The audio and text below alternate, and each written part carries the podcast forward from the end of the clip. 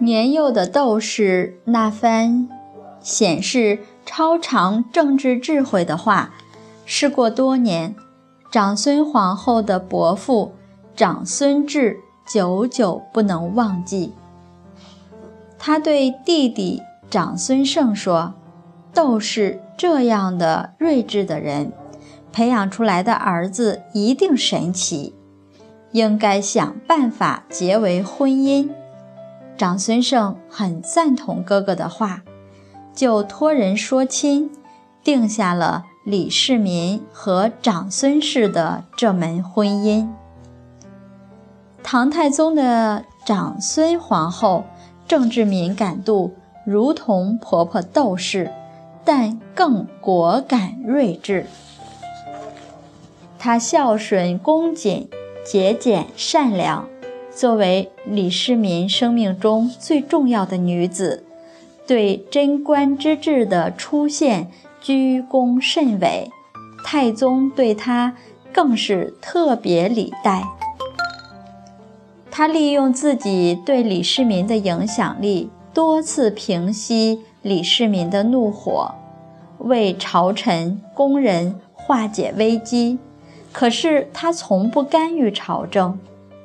最可贵的是劝谏太宗，坚决不许封自己的哥哥弟弟做大官。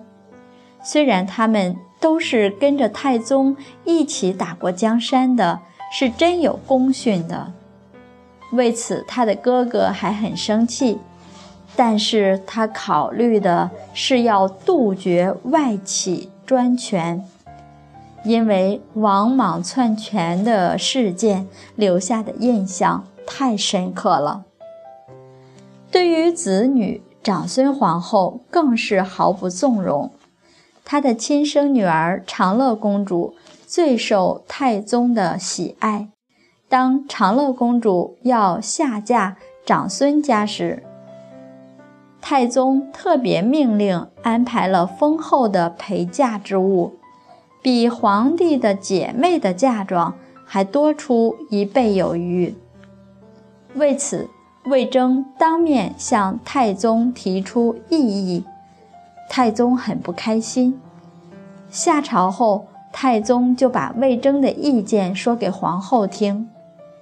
长孙氏当即深有感触地说：“我以前听说陛下对魏征很器重。”但并不了解其中缘故，刚听了您说的他的谏言之后，才真正明白他是一位十分正直的社稷之臣。